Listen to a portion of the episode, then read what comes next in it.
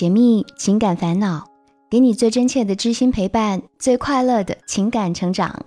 嘿，我是小资，就是那个读懂你的人。查看音频原文，微信搜索“小资我知你心”，这里是我知你心。阿东今年十八岁，是一名大二的学生。他被诊断患有强迫症激发性抑郁情节和边缘型人格障碍。阿东出生在一个教师家庭，他的父母都是乡村教师。小时候，他是那种活泼开朗、成绩优秀的乖孩子。他的父亲脾气有些暴躁，对他管教很严。阿东偶然犯了错，就会遭到父亲的打骂。有时候，即使是父亲错了，他也不会道歉。也许是长期屈服于父亲的权威，阿东的性格逐渐变得压抑和懦弱，又加上母亲的溺爱。他的生活自理能力也差，又没吃过什么苦，所以心理素质也不好。小学毕业后，阿东全家搬到县城，他也上了县城最好的中学。陌生的环境加上他压抑内向的性格，造成他虽然成绩很好，但却没有好的人缘，也没有玩得来的朋友。初中之前，阿东并没有意识到自己的性格有什么问题，直到他上了全市最好的高中。住校以后，才慢慢感到有压力。重点高中学习压力大，老师也严厉，要求学生学习卫生纪律全部都要做好。阿东是个自尊心很强的人，为了不受到批评，他不断的提醒自己不要忘记打扫卫生，不要忘了作业，反复去想，慢慢的就有些强迫症了。渐渐的，上课注意力不能很好的集中，成绩也没有以前优秀了。之前的那些优越感消失了，这对他打击很大。而这时，他打电话给父母，他们除了安慰他，并没有什么好的建议。有一次，阿东受到了室友的打击，说他天天吊儿郎当的，也比阿东认真时成绩好。他本来就丧，被打击之后就更加自卑了。他打电话给父母，说觉得自己很失败，都想跳楼了。然后他爸爸就说。你跳啊，我才不拦你呢！就是这句话让他觉得自己被全世界抛弃了。高三时，他无数次给父母打电话，说自己想暂时休学，治好病再去读书，但父母不同意，病情也就拖得更严重了。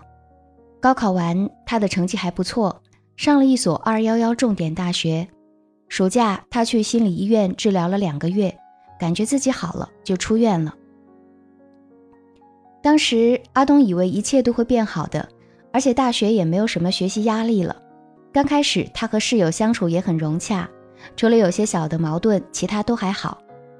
但是后来，其中的一个室友因为看不惯他的处事方式，经常说他情商低、幼稚。慢慢的，由于其他细小的各种问题，其他人也对他有了偏见。阿东不喜欢室友集体熬夜打游戏，也不习惯睡懒觉。还有别人乱用自己的东西等等，这些琐事加起来就被室友归为不合群，适应不了集体生活而被孤立。而在班级活动中，由于他是文艺委员，所以要组织才艺大赛，又没有实质性奖励，所以同学们都不怎么积极。加上阿东性子弱，不敢乱发脾气，受到同学抱怨，所以即使最后表演圆满结束。但他觉得自己的组织能力很差，觉得自己很失败。宿舍内被排挤，班级内也没有好评，让阿东觉得自己一无是处，没有人理解自己，就连父母都不能。所以他又一度想到死，严重到吃不下任何东西。后来父母把他送去治疗，但就是那个时候，父亲仍然会对他发脾气，说他拖累了他们，看不起他。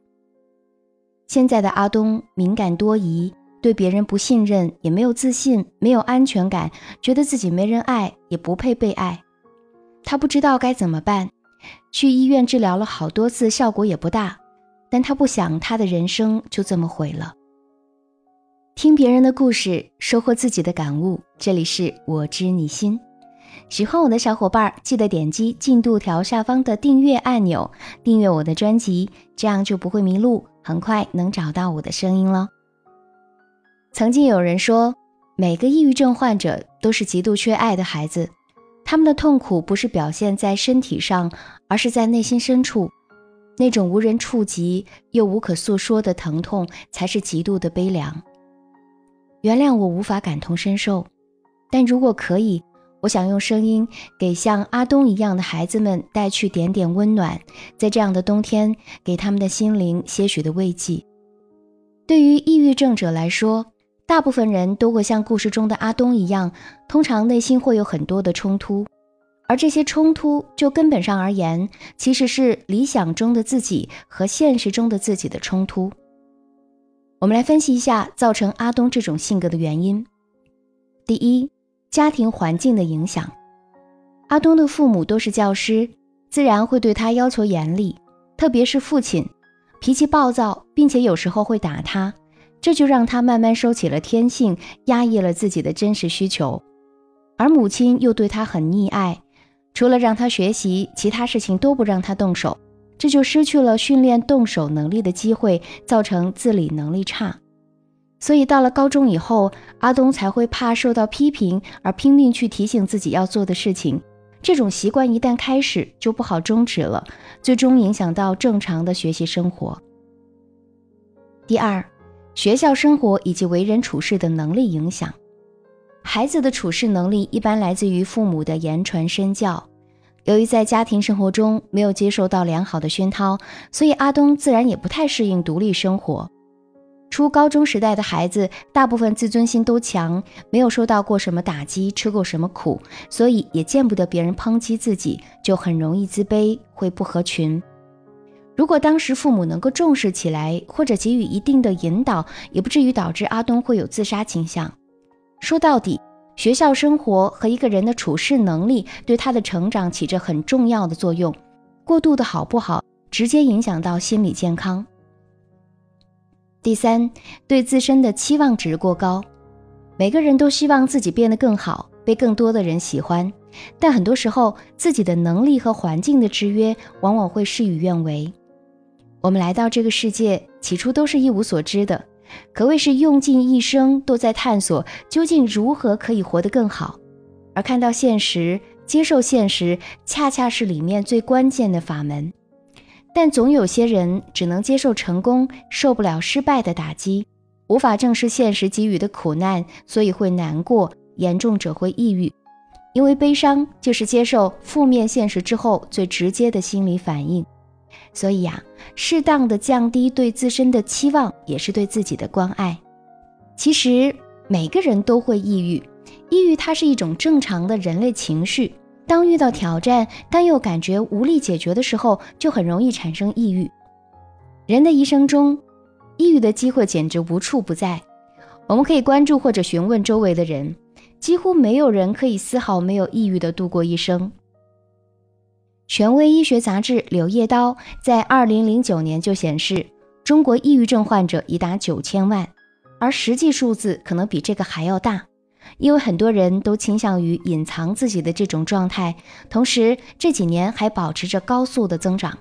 这也就意味着，基本上十来个人当中就有一个抑郁症患者。